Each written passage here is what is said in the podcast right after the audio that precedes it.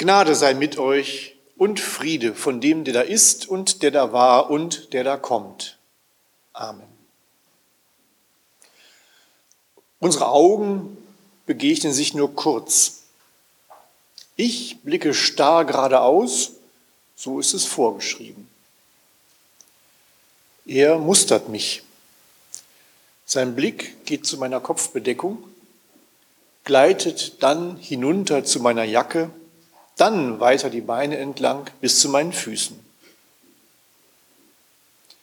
Schuhputz verbessern, brüllt er plötzlich. Es ist im Juli 1984. Vor ein paar Wochen habe ich mein Abiturzeugnis bekommen. Jetzt leiste ich Grundwehrdienst. W15, also 15 Monate im Dienst am Vaterland. Heute ist Anzugappell. Die ganze Nachschubausbildungskompanie ist auf dem Kasernenhof angetreten. Mann für Mann inspizieren die Ausbilder die Kleidung ihrer Rekruten. Und natürlich finden sie was. Hier ist ein Knopf nicht richtig geschlossen, dort sitzt das Koppel schief, da ist der Kragen geknickt. Bei mir also sind die Schuhe nicht ordentlich geputzt. Zwar habe ich am Morgen gerade noch drüber poliert, offensichtlich aber mangelhaft. Jedenfalls in den Augen meines Zugführers nur wenig älter als ich. Schuhputz verbessern also. Jawohl, Herr Fahnenjunker, antworte ich und melde mich ab und begebe mich im Laufschritt auf meine Stube, um noch einmal über die Stiefel zu wienern. Ich muss mich beeilen, denn wenn man trödelt, gibt es den nächsten Anranzer. Möglicherweise eine Bestrafung ähm, Urlaubssperre oder ähm, Wochenenddienst, Toilettenputzen, irgendwas fällt denen da immer ein. Das Schuhputzzeug habe ich im Spind auf der Stube und unglücklicherweise bekomme ich den Spind nicht geöffnet. Das Vorhängeschloss klemmt mal wieder und gerade heute will es partout nicht aufspringen. Ich rüttle und klopfe, nichts zu machen.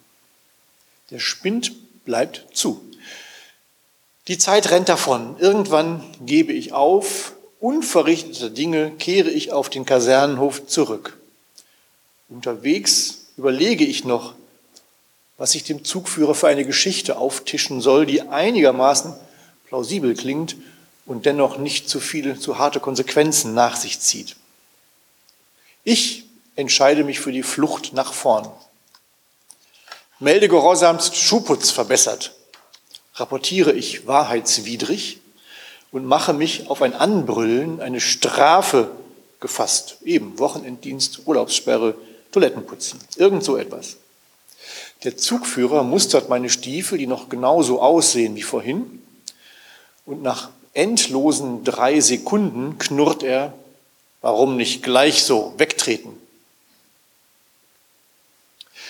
Wir haben am Abend beim Bier herzlich darüber gelacht. Die Episode ist mir im Gedächtnis geblieben, aber wohl weniger wegen der unfreiwilligen Komik, die darin liegt.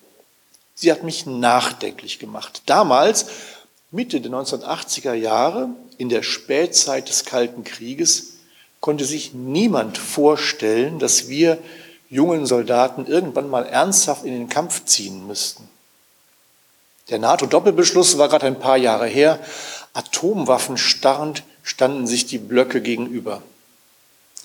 Wenn es zu einem Krieg gekommen wäre, so unsere Überzeugung, dann hätten Atomschläge gleich die ganze Welt verwüstet, bevor noch ein einziger Schuss aus einem unserer Gewehre G3 abgegeben worden wäre.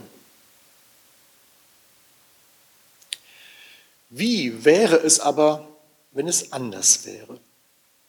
Wenn wir im Schützengraben säßen, wie die jungen Männer und Frauen in der Ukraine, der Feind in todbringender Absicht in Rufweite. Wenn es nicht um mehr oder weniger saubere Schuhe geht, sondern um Leben und Tod. Wenn eine falsche Entscheidung, ein fahrlässiger Befehl nicht dazu führt, dass ein Rekrut einmal vergeblich auf seine Stube rennt, sondern geradewegs in das Trommelfeuer feindlicher Truppen. Eine Armee funktioniert nur mit Befehl und Gehorsam. Genauso wie Feuerwehr, Polizei, Zivilschutz.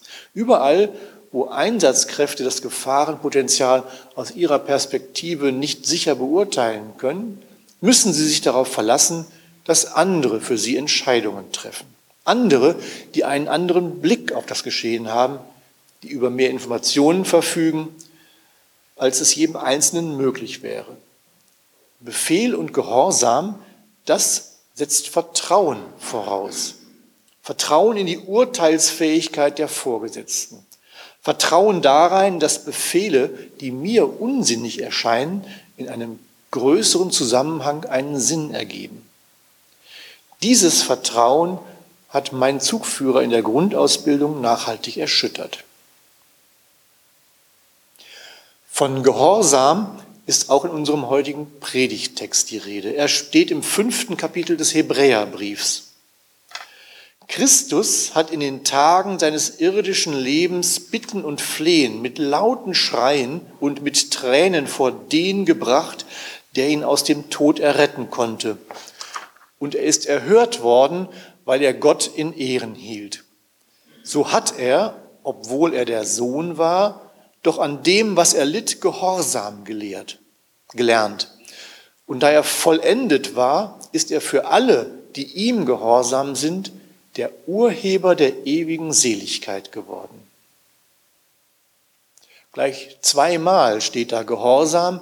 Einmal geht es um Jesus, der in seinem Leiden Gehorsam gegenüber dem Vater lernt und dann um Menschen, die Jesus gehorsam sein sollen, um ewige Seligkeit zu erlangen. Jesus ist ganz Mensch geworden und wahrscheinlich war er in seinem ganzen irdischen Leben niemals mehr Mensch als in jener einsamen Stunde im Garten Gethsemane, das Unvermeidbare vor Augen, den Tod. Angst hat er gehabt und er hat seinen Vater angefleht, wenn es möglich ist, lass diesen Kelch an mir vorübergehen. Von Todesangst schreibt der Evangelist Lukas und dass der Schweiß, der Angstschweiß wie Blutstropfen auf die Erde fiel. Von lauten Schreien steht zwar nichts in den Evangelien, aber es braucht nicht viel Fantasie, sich das vorzustellen, dass sich die Angst, die Angst vor dem, was bevorsteht, die Todesangst, dass sich diese existenzielle Not Bahn bricht in lauten Schreien und mit Tränen, wie der Verfasser des Hebräerbriefs schreibt. Jesus hat Angst. Darin ist er ganz Mensch.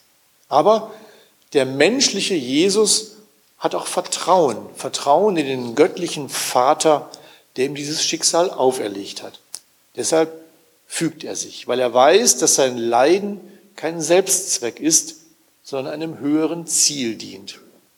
Dass sein Leiden notwendig ist, weil es stellvertretend für uns geschieht, weil wir niemals selbst in der Lage wären, unsere Schuld zu sühnen. Und so ordnet sich Jesus unter, unter den Willen des Vaters, lernt Gehorsam, wie es in unserem Predigtext heißt. Nicht mein, sondern dein Wille geschehe. Die Geschichte von Abraham, der seinen Sohn Isaak zum Opfer bringen soll, ist die biblische Gehorsamserzählung par excellence. Da macht Gott seiner, seiner Abraham und seiner Frau Sarah im hohen Alter noch das Geschenk eines Sohnes in einem Alter, in dem so etwas biologisch schon gar nicht mehr möglich ist. Aber bei Gott ist eben nichts unmöglich. Und so kommt Isaak zur Welt, das einzige Kind der beiden. Und ausgerechnet diesen Isaak, den lang ersehnten Statthalter, den fordert Gott zum Brandopfer. Ich finde erschreckend, wie Abraham ohne Umstände dieser Forderung nachzukommen bereit ist. Unmenschlich erscheint mir das, oder soll man sagen, übermenschlich. Abrahams Vertrauen in Gott ist so groß, dass es für ihn nicht den Hauch eines Zweifels gibt, dass die Forderung schon einen Sinn hat. Sicher, zwischen den Zeilen spürt man den Schmerz des Vaters und vielleicht auch die Hoffnung, dass sich alles irgendwie finden wird. Aber Zunächst ist da die Bereitschaft, eigenhändig den Sohn zu schlachten. Abraham gehorcht im Vertrauen darauf, dass Gott schon weiß, was er tut. sich einem größeren Ziel unterordnen, das ist nicht unbedingt ein Zeichen von Schwäche. Im heutigen Evangelium ist davon ausgiebig die Rede. Wer unter euch der Erste sein will, der soll aller Knecht sein. Rangfolgen, Hierarchien, Unterdrückung und Gewalt brauchen nur solche Herrscher, die sich anders nicht an der Macht halten können. Herrscher, denen kein Vertrauen entgegengebracht wird, vielleicht aus gutem Grund. Wer Jesus nachfolgt, hat das nicht nötig. Und da er vollendet war, ist er für alle, die ihm gehorsam sind, der Urheber der ewigen Seligkeit geworden.